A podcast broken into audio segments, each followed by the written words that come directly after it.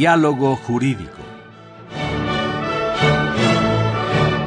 Derecho, Cultura y Humanismo.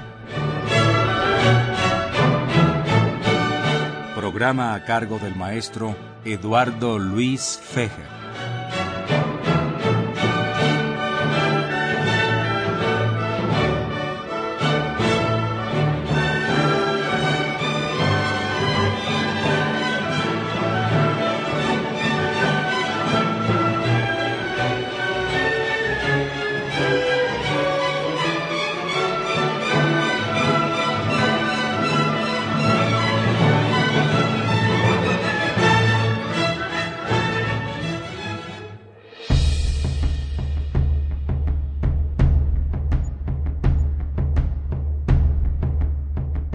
Diseñó la bandera del batallón de San Patricio? ¿Cómo era en realidad? ¿Dónde se encuentra?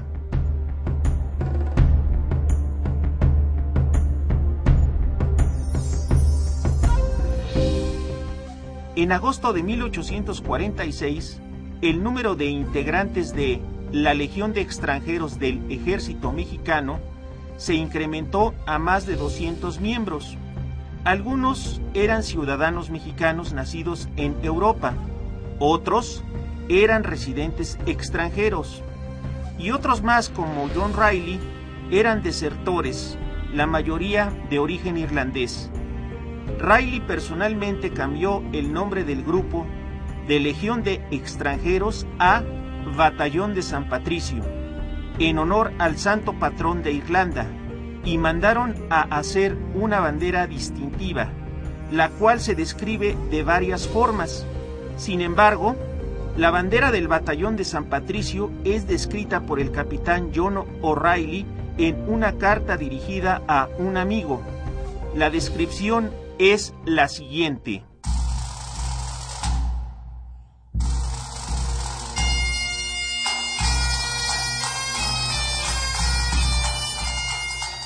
Es una bandera de seda color verde, con dos caras.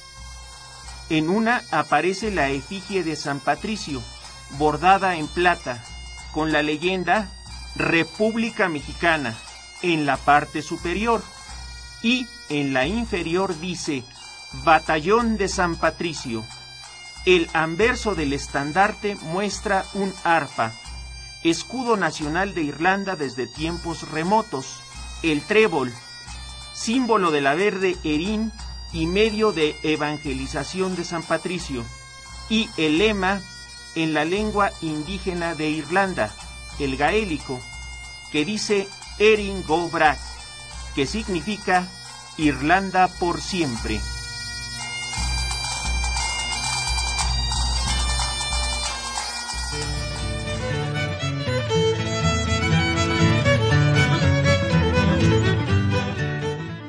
La bandera del batallón de San Patricio fue capturada por el ejército invasor de los Estados Unidos y llevada como trofeo de guerra al vecino país del norte.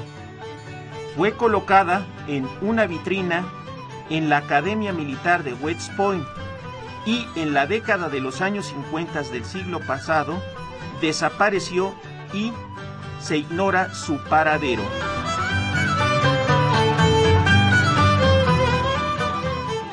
Con información del doctor Michael Hogan, del capitán John O'Reilly y Astland Found Inc., en la operación Miguel Ángel Ferrini reportó para Diálogo Jurídico de Radio UNAM el padre Cronos Francisco Trejo.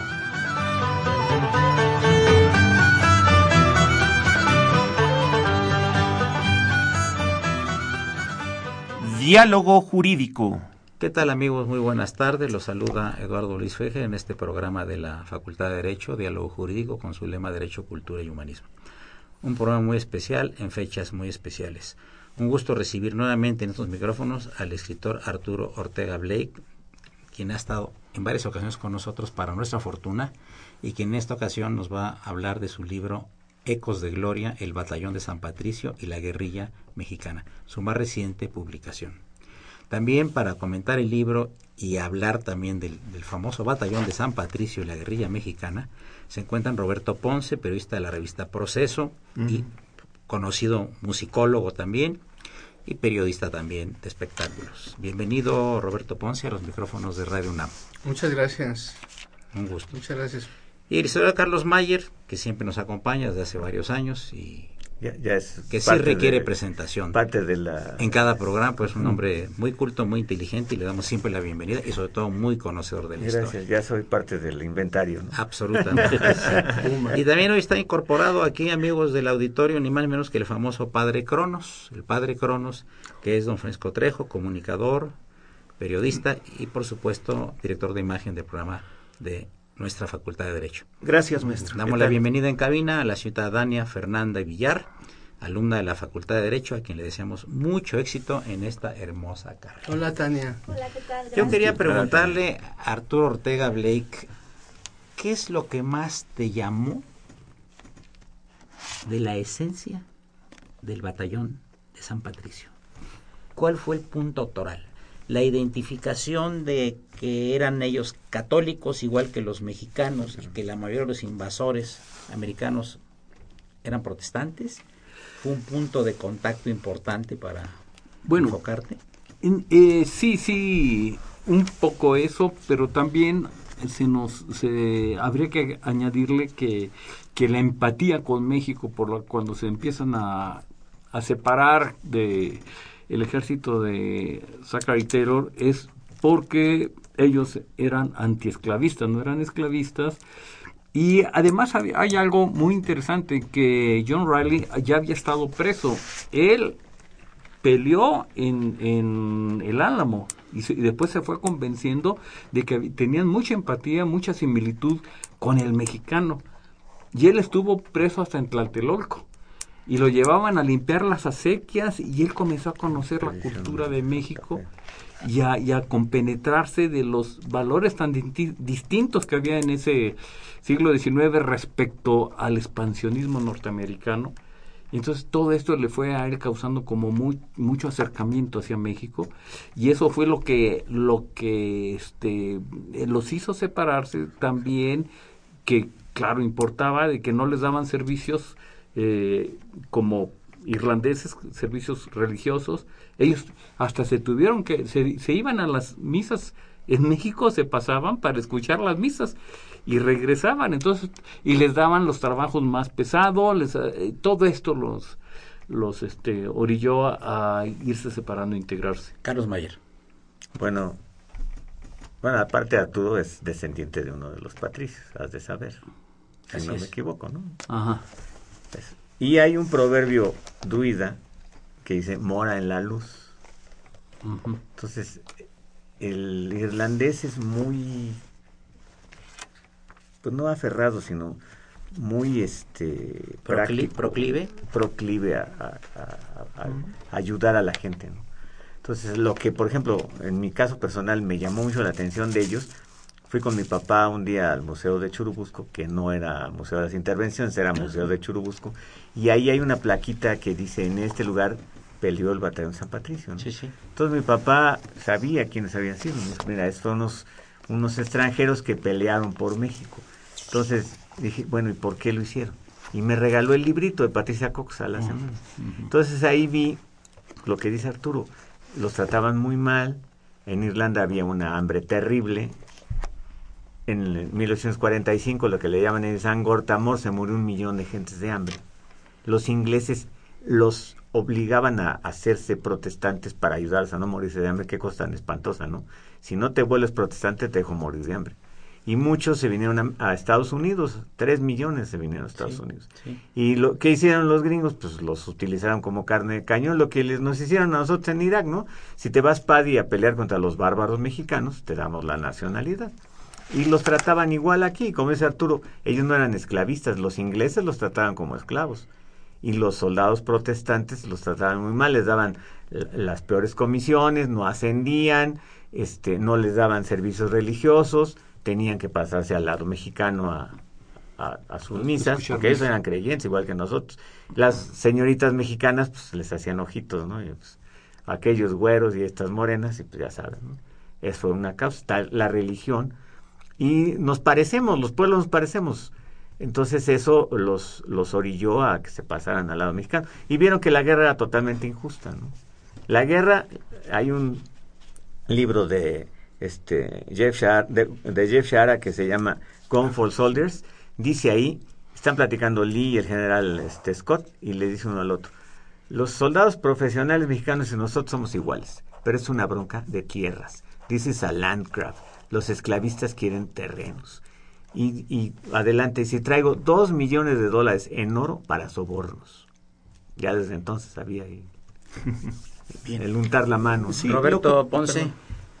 Bueno, hay varias cosas. Aquí es muy Sí. curioso que el libro del maestro Ortega Blake eh, sí no haga eh, énfasis en que fuésemos eh, Irlanda y México dos naciones católicas, específicamente que eso ha sido tratado más por otros historiadores, sino aquí habla de una vena quizá como un destino histórico, de un cariño que hay entre México y Irlanda, aparte de, lo que mencionó el maestro Mayer, de una situación parecida en cuanto a que son campesinos, somos campesinos, unas naciones campesinas, y hay un énfasis, eh, bueno, antiesclavista, por supuesto, habla el maestro Blake, Ortega Blake, pero habla, eh, a mí me llama la atención de que los irlandeses, hay, hay un irlandés en, eh, en esta novela del maestro Blake que se llama Alexander McNee, Maquis, McKee, sí. que toca la armónica.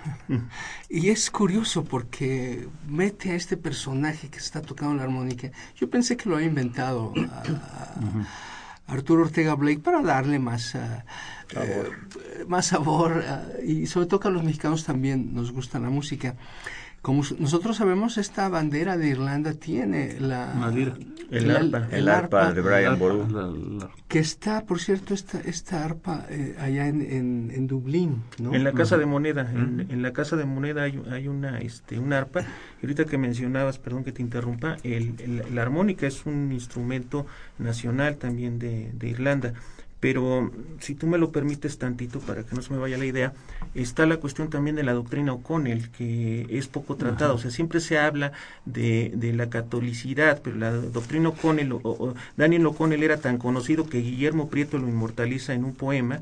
Eh, Daniel O'Connell toma sus ideas de la Revolución Francesa, este, la cuestión de los derechos humanos, y, y él se niega al acto de unión, porque se habla de Inglaterra, pero una cosa es Inglaterra y otra cosa es el Reino Unido, que es algo completamente diferente, y ese acto de unión al que se opone eh, O'Connell, como también se oponen las demás naciones celtas, porque no nada más es la cuestión del maltrato o del holocausto celta, como ya se habla, hacia Irlanda, sino es hacia Cornualles, hacia Gales, hacia Escocia, que se les trata y se criminaliza en un código penal eh, la cuestión de propiedad, de profesión, de culto y de lengua, algo parecido a lo que sufrieron los, los judíos en, en la Europa de, de- en los años renacentistas. 30. No, Ahora, aquí está precisamente Enrique VIII, efectivamente, este Veinet, o sea, este censura la lengua celta y declara únicamente como leales a, a- todos aquellos que utilicen el inglés como lengua. Y aquí está fundamentado este de acuerdo a la ley que saca Enrique VIII ahora no es una no es una cuestión de una iglesia este que sea protestante. La iglesia anglicana pues prácticamente es una cisma con la, iglesia católica hasta la fecha lo declaran como una iglesia nacional, porque también se pre- persigue a los a los bautistas, a los a los presbiterianos, que sería la iglesia nacional de Escocia, Escocia. o el metodismo, que también muchos irlandeses practican el, el metodismo. Entonces, es, esa es la cuestión que también, este, no nada más es la cuestión de la religión, sino es toda esta cuestión que también viene de la Revolución Francesa y viene el no cumplimiento de, de la Carta Magna, que ahorita cumplimos 100. Bueno. Eh, mi- este, es un Sí, aniversario, mil, mil años de que se es la Carta Yo Magna. hacía énfasis en, en la cuestión musical porque, como ustedes saben, donde estudió Oscar Wilde, allá en. Dublín, es eh, en la biblioteca justamente es donde está la, El arpa. esta, el- esta arpa. Que bueno, yo estudié literatura inglesa y tuve la fortuna de estar allá en Dublín. Eh, pero eso fue anterior. Eh, también tuve oportunidad de estar alguna vez en el Álamo, que lo acaba de citar el maestro Ortega Blake, San Antonio, Texas, que es justamente donde se dice que mm, para el Álamo, los defensores del Álamo en Estados Unidos son Héroes. héroes y para los mexicanos pues son Piratas. Son, son piratas. son Piratas. Voy, a- voy a, voy tener que interrumpir esta, porque tenemos el primer segmento musical. Musical. Un segundito, por favor.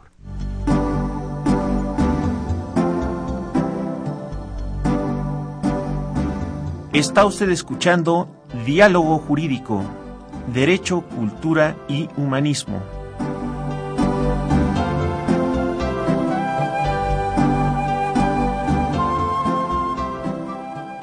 A través del 860 de AM.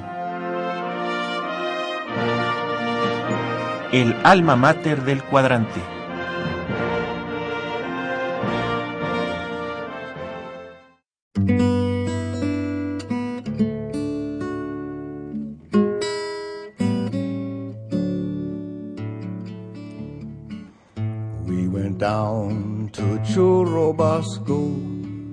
The devil got there first. The road was hard, the way was long. Churubusco was far worse. Pressed in the Union Army and ordered off to go along the southern border to the sands of Mexico. Now we come from Cork and Kerry, that emerald world has passed. My Mary would be pleased to know I'm a praying man at last. In this distressed country, little comfort do we know. My Bible is my roadmap on the sands of Mexico. When the roll is called up yonder, I'll be there. The boys will harmonize a lovely Irish air. Take a message to my Mary. She's the one that's true, I know. When you saw me, I had fallen on the sands of Mexico. Now the army used us harshly. We were but trash to them. Conscripted Irish farmers, not first class soldier men. They beat us and they banged us, mistreated us, you know. But they couldn't make us killers on the sands of Mexico. That's why we call it fate. That's why we call him Lord. That's why I threw away my Yankee sword. Our John Riley seized the day and marched us down the road. And we wouldn't slay our brothers on the sands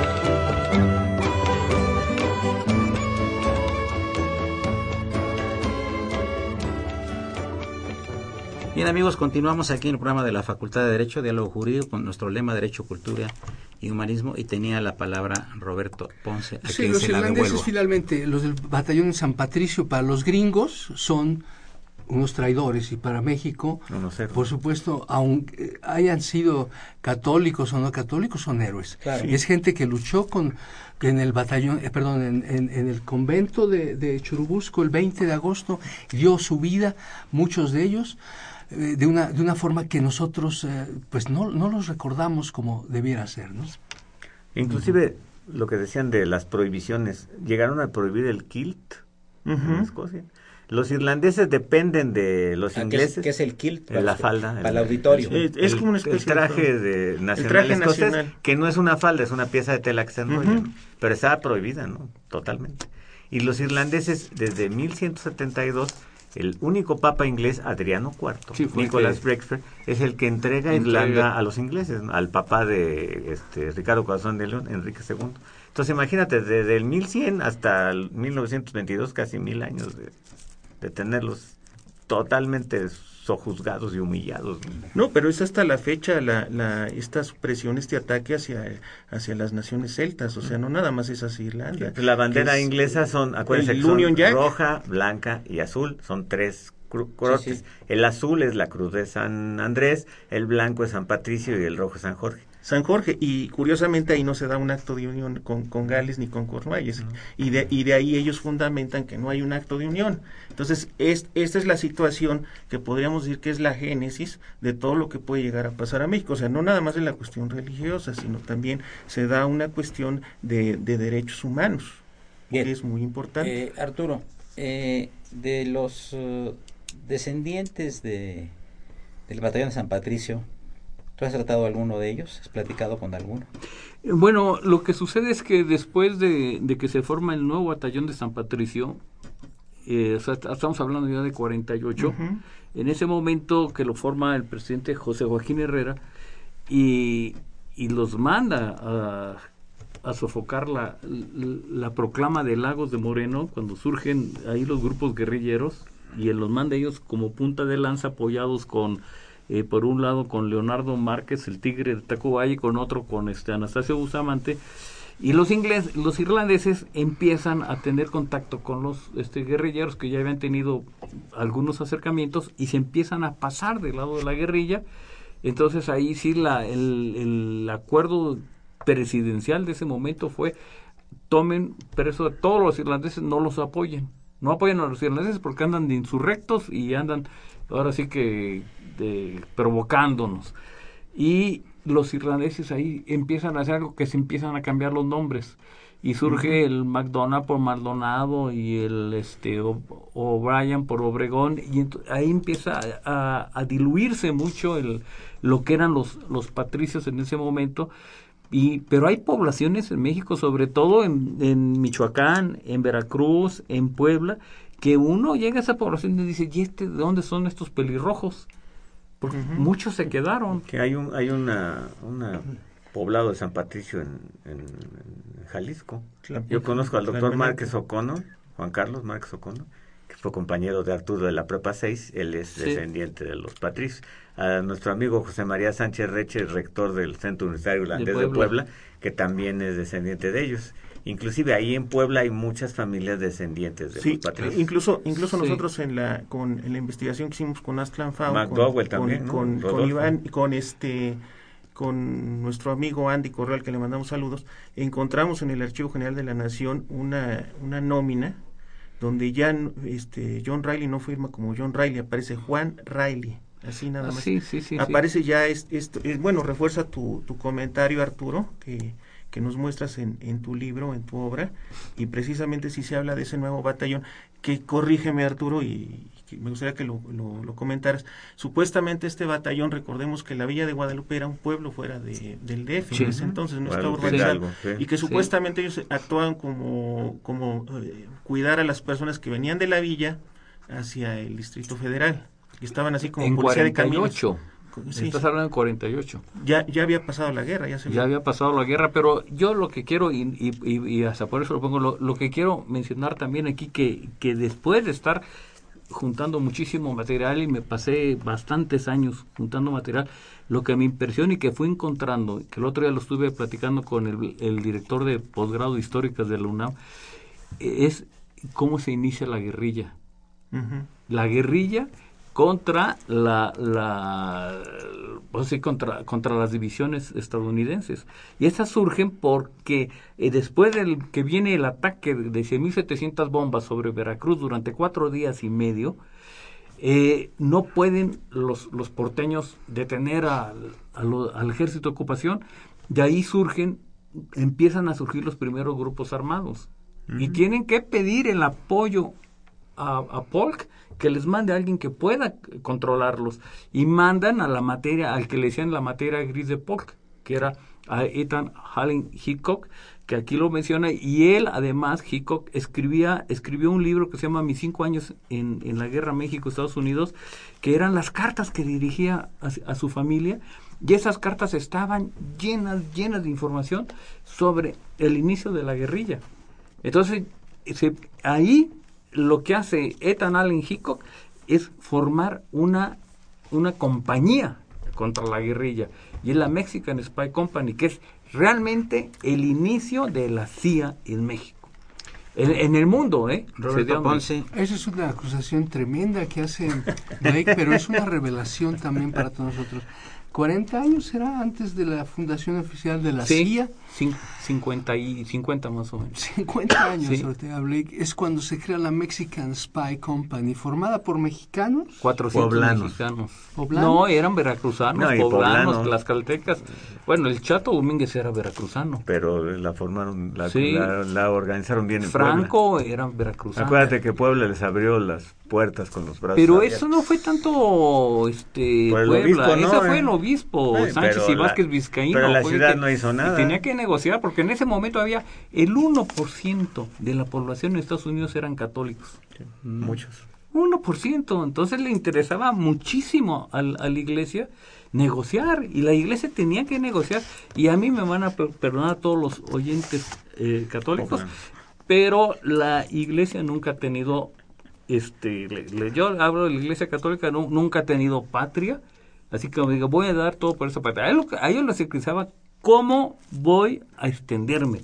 ¿Y qué era lo que les interesaba a ellos? Vamos a negociar y siempre estuvieron negociando. Y si vemos la rebelión de los polcos, ¿quién? Este... Exactamente. Moses- Moses y, Sí. y. Beach fue el que apoyó la levantamiento de los puertos. Cuando estaban desembarcando los gringos en, en Veracruz, ¿Sí? no pudimos mandar un soldado porque aquí hubo una, una revuelta armada entre los polcos, los batallones de la Guardia Nacional, contra el gobierno legalmente establecido. ¿Y quién la apoyó? Pues la Santa Madre Iglesia, con el debido respeto, los apoyó. Como dice Arturo. Roberto, por favor. Maestro eh, Blake, pero precisamente la Mexican Spy Company, para regresar a, a ese tema, tuvo una actuación bastante beligerante eh, en el ataque a Churubusco, ¿verdad? Sí, sí, bueno, en el ataque a Churubusco, El 20 de cuando agosto de el 20 de agosto ya cuando se entre 1848. 47. 47, perdón. Cuando, cuando se da el, el asalto a Churubusco ya estaba, el- la primera división que estaba ahí era de David Twix. Y ya habían inundado todos los maizales alrededor para que no llevaran los, los cañones. Y curiosamente, eh, uno de los, de los primeros este, contingentes que entra al, a Churubusco es precisamente la Mexican Spy Company. Que Anaya los insulta, ¿no? Que Sí, les- traidores, sí, sí, sí. ¿no? Sí, o sea, sí tuvieron, tuvieron, eh, fueron muy beligerantes y, y se filtraron, se filtraron en, eh, pues, eh, has- hasta en las tropas de, de Santana. Había Yo quería de la preguntarle a. Roberto Ponce, eh, si en tu experiencia, las nuevas generaciones les gusta leer historia de México. Bueno, creo que es bastante aburrido leer los libros como nos los han enseñado en la escuela. Excepto los de Arturo Ortega Exactamente. Pero es que el libro de Ortega Blake es una novela ensayo. Y eso es lo interesante. De pronto aparece este personaje, Alexander Mac, Mac- McKee. McKee, perdón, que, que toca la armónica. Entonces yo le pregunto al, al maestro médico, ah, qué bueno que inventó este personaje. Me dice, no, este personaje no lo inventé. Este personaje era músico, tocaba la armónica y venía con los irlandeses. Y eso lo hace muy, muy emo- emotivo porque en los momentos de tristeza, cuando están tomando su mezcal, eh, la- eh, este- estos muchachos irlandeses con mexicanos, mexicanos, eh, de pronto se pone a tocar él y en los momentos de nostalgia se pone a tocar. A mí me llamó mucho la atención que no lo inventara. Es real, ¿no, Blake? Sí, sí, Sí, real. pero, pero lo que yo, a mí también me nos gustaría falta su redo- placa. redondear, efectivamente, eh, Arturo cuando escribe el libro, el, el antecesor de este que es Frontera de Papel, más o menos se tarda como siete años, eh, que fue la época creo que cuando empezamos a tener contacto contigo y me platicabas, es que me hice de un arsenal de información y creo que pasó lo mismo aquí, que si yo lo colocara en un libro especializado, los muy doctos en historia se aburrirían. Y creo que muchas veces, eh, y tú lo sabes muy bien, este Ponce, eh, generalmente el arte, la literatura, la música, el cine, nos sirve para llegarles por la parte emocional a las personas. Muchas veces este, el hacer una novela nos llega eh, la cuestión emocional, así como a ti te llegó por la parte emocional eh, decir me identifico con un músico y estás plenamente identificado y de ahí ya es fácil de que tú vayas este asimilando la cuestión histórica. Ahora hay pocos eh, textos de investigación sobre este periodo de la historia realmente no, la bronca hacen que, falta la bronca que es que no es el código da Vinci o sea el código da Vinci es puro cuento. En cambio Blake como tú, eh, tú lo señalas Trejo en realidad él, él se metió a hacer o sea la bibliografía que tiene son 200 yo lo sé. Impresionante. Ahora, uy, uno, ¿por qué no, por qué no leemos historia? ¿Por qué la eh, preguntaba eh, Eduardo? ¿Por qué las nuevas generaciones eh, leen o no leen? Creo que no, en realidad no leemos. Y de- prueba de ello es que así como San Patricio, todos los momentos que no conocemos de la historia de México es la guerra de las de castas en Yucatán. Y justamente otra novela de mi maestro de literatura romántica y victoriana de aquí de la UNAM, maestro Hernán Laura Zavala, publicó Península, Península, Península, que es una novela de, de esos sucesos que ocurrieron justamente cuando sucedía lo del batallón de San Patricio, la invasión de los gringos a México. Bien, amigos, llegamos a la segunda parte del programa. Ya don Miguel Ángel Ferrín nos está haciendo la seña de que viene un impas.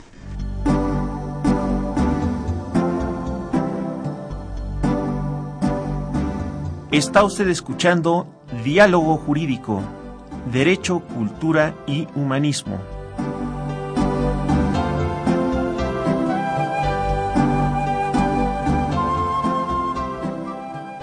A través del 860 de AM. El alma mater del cuadrante.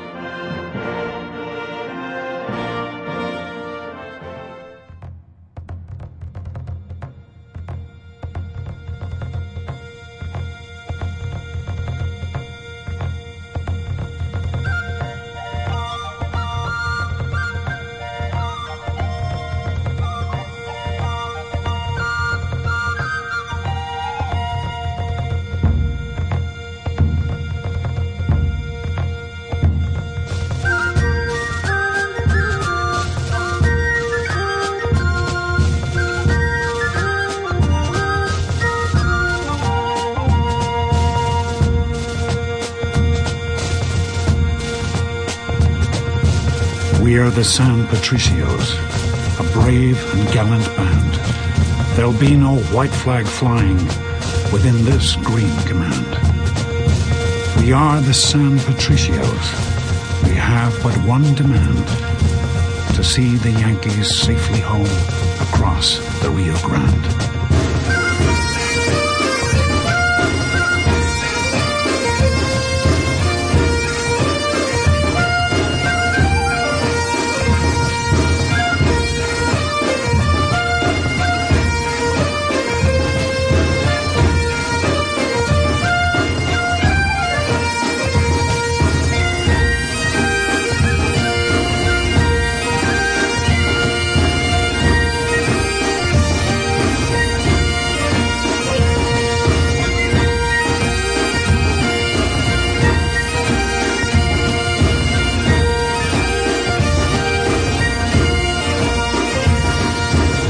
When at Churubusco we made our final stand, no court of justice did we have in the land of Uncle Sam. As traitors and deserters all, we would be shot or hanged, far from the green, green Chinook shore, across the Rio Grande.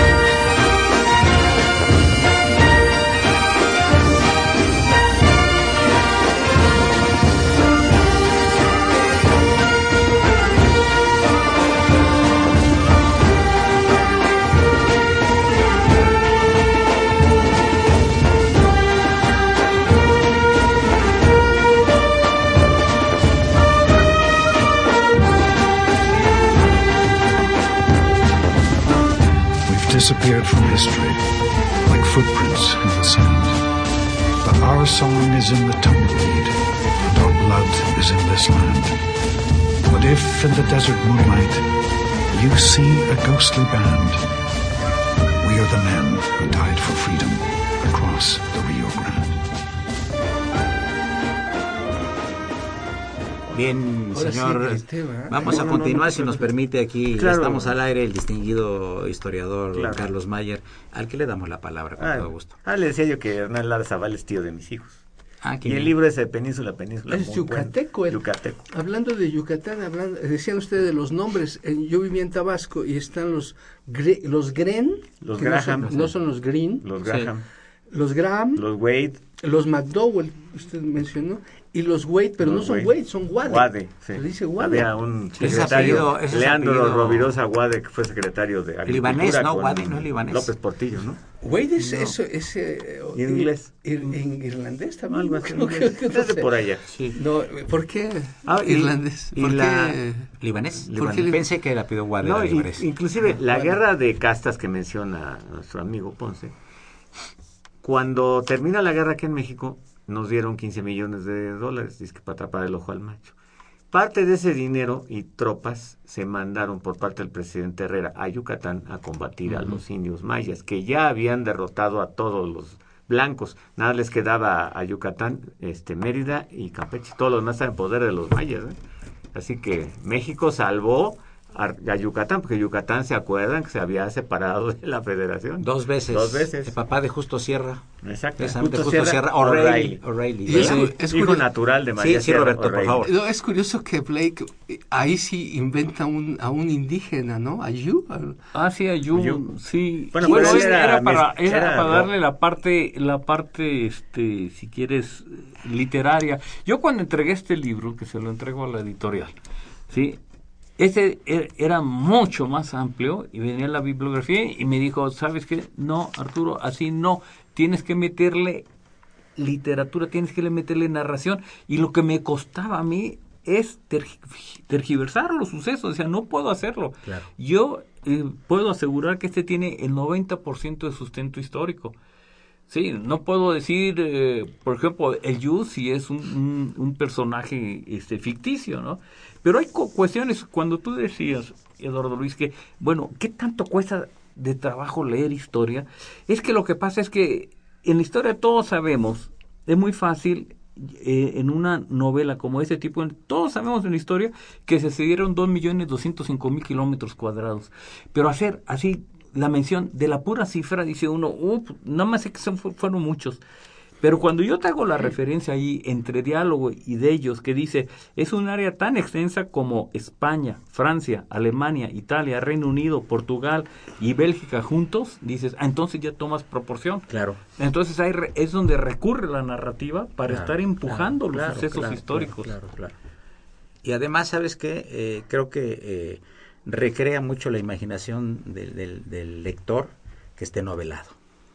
Y le facilita absolutamente la, el conocimiento de la historia, ¿no? Sí, sí. Yo diría te- que tú tienes 99% de historia y 1% de imaginación. Quizás ¿qué sería la, la, No, la proporción. Sí, sí, pero, ah, pero A hablamos ahí, eh, precisamente volvemos Vamos a regresar al cómo, tema, al cómo tema. vamos este, dramatizando una realidad que es algo muy importante. Dramatizar una realidad es, es muy importante cuando vamos creando precisamente una imagen.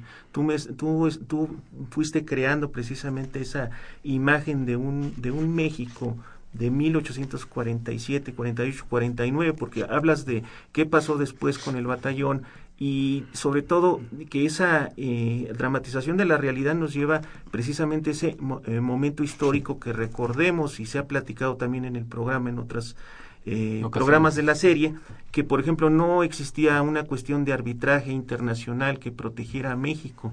Alguien decía bueno este ¿Quién, eh, qué, qué había? ¿Por, por qué no hubo alguna instancia eh, internacional que ayudara a México, etcétera? Y yo creo que tú lo haces muy bien. Eh, recuerdo la novela anterior que nos hablabas de un México que se sentía muy poderoso, de que creaba un mito. Y también la creación de un mito nacional es muy importante, eh, Estados Unidos ha creado un mito donde a ellos se ven como un pueblo elegido, así por Dios, hasta la fecha, ¿no? Éramos y cómo lo van imperio, haciendo. ¿no? Trejo, un imperio No, mexicano. era, casi, un- ¿no? era casi un imperio mexicano como lo pero qué pasó después yo recuerdo mucho la anécdota que platicas Arturo cómo empezaste a meterte en el tema que estabas tú en la ciudad de Chicago y que te subes a un taxi que me Mm, gustaría que la platicaras A ver, adelante. Bueno, no, lo que pasa es que eh, siempre tomaba el taxi, estaba en una expo- exposición en el McCormick Place. De y- Windy City. Y ¿Exposición de qué, perdón? exposición de acero. Y es- viajaba de la última estación al hotel que, que conseguí, que era ya, ya, ya en las afueras, yo creo que ya cerca de Canadá, no sé, ya, pero me cobraban 7 dólares y siempre me cobraban los 7 grandes dólares. lagos. Y de repente me subo un taxi y veo que trae una Virgen de Guadalupe. Y me da mucho gusto decirle, oiga, somos paisanos. Y nos venimos platicando de México. Cuando llego a mi destino me dice son 25 dólares. Y digo, oiga, pero ¿por qué? Y entonces resulta que, que tuvimos que hablarle a una patrulla. Recurrió el, los eh, policías ahí, a ver, ¿cuánto ha- hace usted este viaje? Sí, sí. Y ellos se comunican y dicen, debía haberle cobrado entre 7 y 7.15 dólares. ¿Y te iba a cobrar 25? Y me cobró 25 y me dice, ¿ahora qué hacemos? Dice, esto lo hemos visto siempre entre mexicanos. Ah, El mexicano inmediatamente agrede al mexicano. Me dice, aquí hay dos soluciones. Le suspendemos la licencia una semana o aquí le metemos un castigo de 15 dólares y se va. Usted decide. Y yo decidí suspéndale el- una semana la licencia. Porque esto se lo va a volver a hacer a otros deje. compatriotas. ¿Y esto qué tiene que ver con el libro? Pues no sé, me, esa, No, esa tú- pregunta tú- me la sacó. tú- no, no, no, no, no, no. Tú, tú- tú me dijiste que por eso eh, decidiste hacer, por ejemplo, el, el, este, estos dos libros, Frontera de No, Papel y no, este, lo que pasa es por que a la mí, cuestión mira, que decías sí, que a- por qué somos a mí tan me llama la atención de, de, de un de paz y todos hemos leído El laberinto de la soledad y Paz lo dice, el mexicano es enemigo de sí mismo. Sí, y eso cuando lo cuando yo lo leí sí dije, bueno, ¿por qué por qué sucede esto? ¿Por qué no creemos en nosotros? ¿Por qué México de repente avienta todo y quiere ser de repente francés y aquí tenemos a los franceses o quiere ser español o americano? ¿Por qué no vamos a nuestras raíces? Y lo que sucede así lastimosamente es que nuestras para hacerlo necesitamos conocer nuestras raíces. Necesitamos meternos a historia. No podemos recuperar identidad, igualdad, fraternidad mientras no sepamos qué pasó en la historia, por qué las perdimos. Y realmente ahorita vemos y lo vemos bueno, todos hemos oído la canción de la Malinche que cantaba Amparo Ochoa. Y sí, sí es cierto. La maldición de Malinche. Sí, la, sí, pero De le- denigramos, denigramos y, y nos sentimos superiores. Y no, no somos superiores. Debemos de, de considerar que ese país debe de ser unido. Solo así saldremos adelante. Es unión lo que eh, se grita por todos lados y escondemos con este eh, políticos, con cámaras, con este los legisladores y todo eso. chuecos. Y pero realmente realmente solo lo vamos a lograr y eso ahí sí tiene, bueno, contestándole a Francisco, por eso a mí me interesó mucho ver, bueno, qué es lo que sucede realmente, por qué y llego a lo que viene siendo la intervención estadounidense, que, y lo dice Daniel Cosío Villegas, que después de la batalla de la angostura, el mexicano empezó a ver superior al estadounidense, yankee. al yanqui. El ejército. Sí, y eso y, y, y por eso yo creo que sí tenemos que regresar a darle lectura a todo nuestro proceso Carlos histórico. Mayer. Bueno, en su libro de Arturo encontré algunas, pal- algunas frases interesantes que podemos aplicar para lo que estamos comentando ahorita. Dice, Hay una que dice, cualquiera domina a un pueblo dividido. Divine Vindicta es Exactamente. término Primero debe ser la unión ¿verdad? y después Divine el bienestar individual que es muy difícil verlo aquí. El valor de una nación no es otra cosa que el valor de sus individuos en las horas aciagas. Cuando los ideales unen a un grupo de hombres, las adversidades se minimizan. Y otro también interesante, los astros inclinan pero no obligan.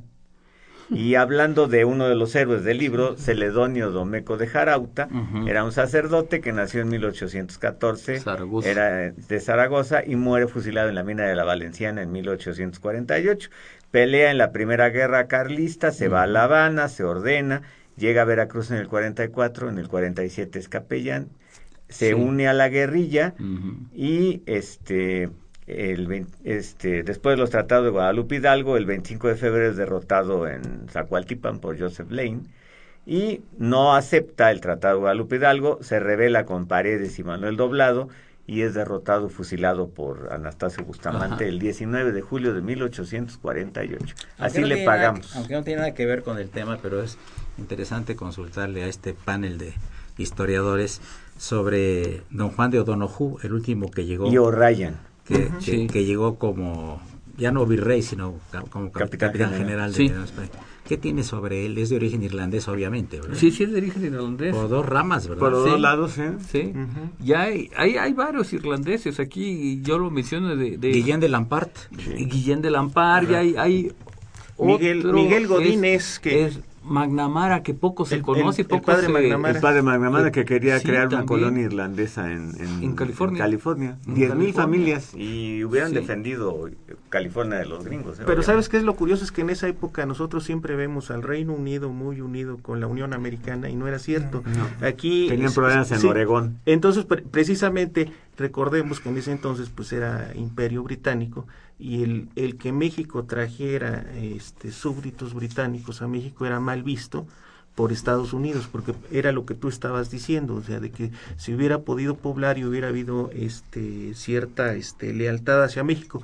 Recordemos que el embajador era Poinsett, que el que precisamente se, no- se lleva la flor de, de- Navidad flor de que le llaman y que le puso su nombre, Poinsette, y por el lado de la embajada británica estaba eh, George Henry Ward, que Ward. llegó llegó como viajero aquí a México y este y se quedó como embajador. Y se quedó como embajador usted de la palabra porque tenemos un pequeño corte. Con fundamento en el artículo 18, inciso B, párrafo 11 de la Ley sobre Escudo, Bandera e Himno Nacional de los Estados Unidos Mexicanos, la bandera nacional mexicana se izará a media asta en conmemoración de la gesta heroica de 1847 del heroico batallón de San Patricio, el 12 de septiembre de cada año.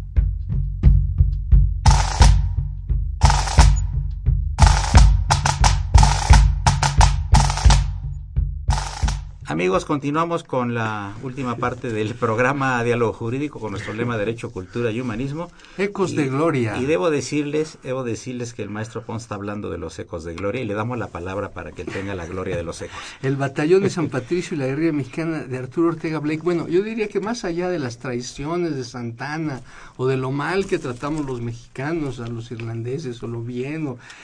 creo que hay una- un momento fundamental que en, en el libro que usted lo, lo estudió mucho es, es como Winfield Scott, que por cierto fue abogado, manda a, a ejecutar a estos, eh, di- lo divide en dos partes eh, a estos muchachos irlandeses y los ejecuta de una manera vil sin, sin eh, respetar ningún derecho, ¿verdad? Horrible. Sí, sin, sin respetar Cuéntanos, el- cuéntanos esto, esto que el- pasó. La bueno había un manual de práctica militar y hay un libro hay un libro muy interesante que es el diario de James Knox Polk nada más que son 700 páginas. Y en el libro ahí él menciona del de cuando él se da cuenta que recibe toda la información de Winfred Scott sobre cómo cómo este los ejecutaron él piensa ahí tienen la idea cambiar con Mercy eh, se acu- acuerdan con el secretario de la defensa cambiar a, a Scott por Butler por William Butler porque no eh, no Que no es el filósofo. no Hay un. Butler, sí, filósofo, ¿verdad? sí sí sí Sí. William Butler. William Butler. y, y este, eh, el, el- el melancolía. manual de, de- de práctica militar decía que debían de ser flagelados, darles 50 latigazos, pero no nada más los hubieran podido fusilar, ¿sí? sino que los ahorcaron.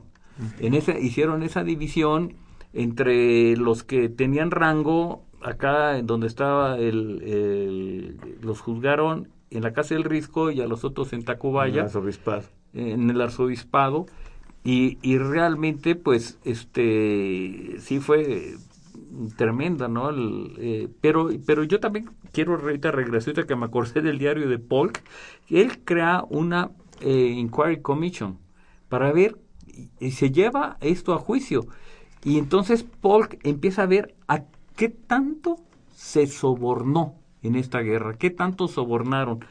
Y si ustedes leen el diario, hay varios, varios presidentes mexicanos que cayeron en soborno.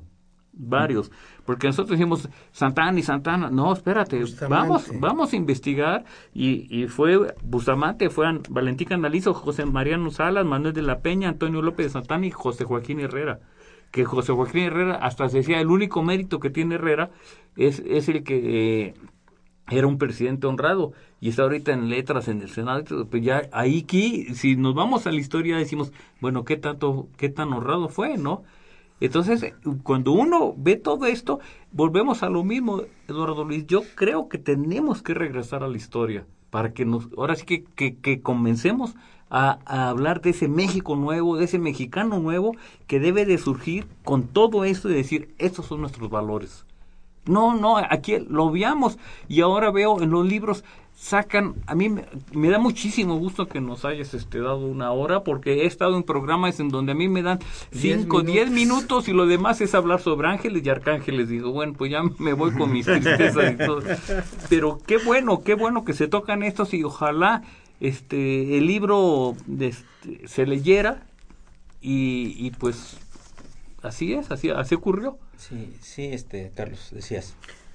Bueno, los gringos tienen en su constitución siete artículos y 26 enmiendas, desde 1782 hasta 1992.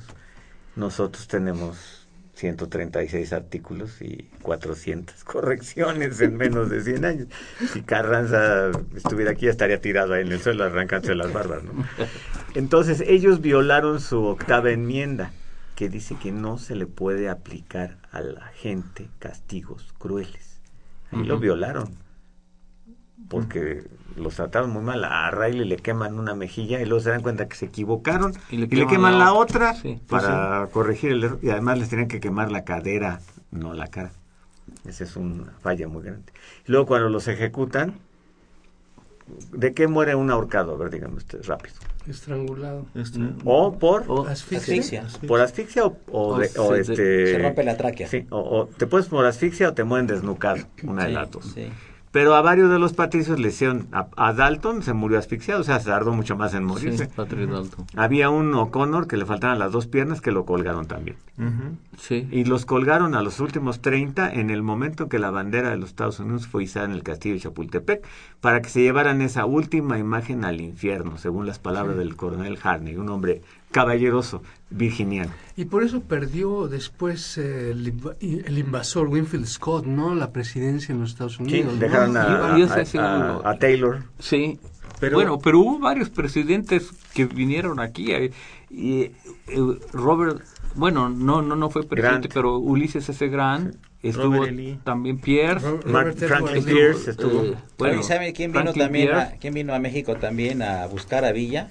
Dwight Eisenhower Pershing. era uno de los Sí, ayudantes claro. de, de este de, de, de la- Pershing. de De Pershing, y, sí. y el otro el, el, el, Patton Patton, Patton. Y Sí. MacArthur. a México a perseguir a Villa Sí, como dato Sí. por eso. Pero fíjate, también hablamos de las ejecuciones y todo, y conocemos el caso y le mandamos un saludo a, a Roberto McDowell que este Rodolfo. eh, Rodolfo, perdón, ay, es que tanto Roberto, Rodolfo, qué Ah, bueno que me estás atacando al No, maestro no, no, Ponce, No, ¿eh? no, no, no, no, no, no. Nunca será Este, famoso contigo. y, y este y el caso que él nos nos platicó aquí de, de sus tíos bisabuelos que él los tiene documentados de realmente Sí. es un personaje porque ellos ya habían nacido en Durango curiosamente En Mapimí. Ah, en Mapimí. Y, y aún allá en el cementerio de de, este pueblo existen tumbas con el apellido McDowell. Y estas dos personas que están precisamente placa. en esta placa y se leen sus nombres, eh, se les colgó siendo ya por derecho de suelo eh, ciudadanos mexicanos. Entonces también esa fue una, este, pues una aberración.